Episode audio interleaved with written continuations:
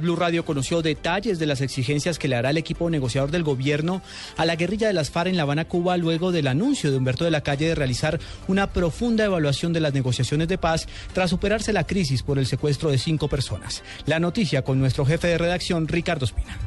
Juan Camilo, buenas noches. Blue Radio ha podido conocer varios detalles importantes de lo que pasará a partir de mañana en La Habana, Cuba, en los diálogos de paz entre el gobierno y la guerrilla de las FARC. Mucha atención. Lo primero, viaja únicamente, como lo ha dicho Humberto de la Calle, parte de la delegación.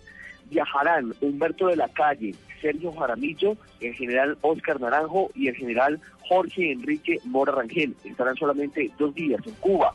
La idea, además de evaluar con los FARC los hechos recientes, es decir, la liberación, antes que todo el secuestro del general Alzate, de la doctora Urrego, del cabo Rodríguez y de los dos soldados en Arauca, se busca además eh, mirar cuál será el futuro de estas conversaciones de paz entre ambas partes.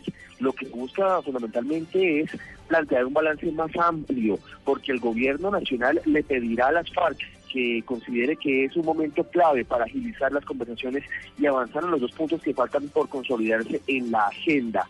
Se van a pedir gestos y decisiones adicionales a las FARC para que signifiquen desescalamiento del conflicto, específicamente en comunidades que se han visto muy afectadas por hechos violentos de ese grupo armado irregular, entre otras cosas, ataques a la población civil, incluso reclutamiento de menores de edad.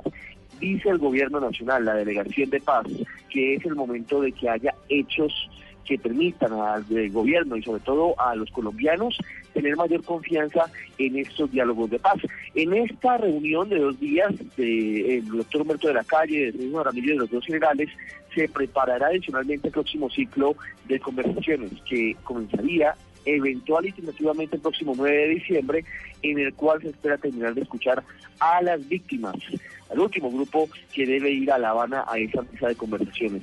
Luego de estas reuniones, es decir, esta semana se conocerá la fecha de ese último ciclo para las conversaciones, el último ciclo que tendrá lugar durante este año 2014 en La Habana, Cuba. En todo caso, el gobierno descarta una tregua, descarta tregua bilateral, descarta la posibilidad de un cese del fuego que tenga relación con el gobierno colombiano, pero sí le pedirá gestos de paz adicionales a la guerrilla de las FARC. Ricardo Espina, Blue Radio.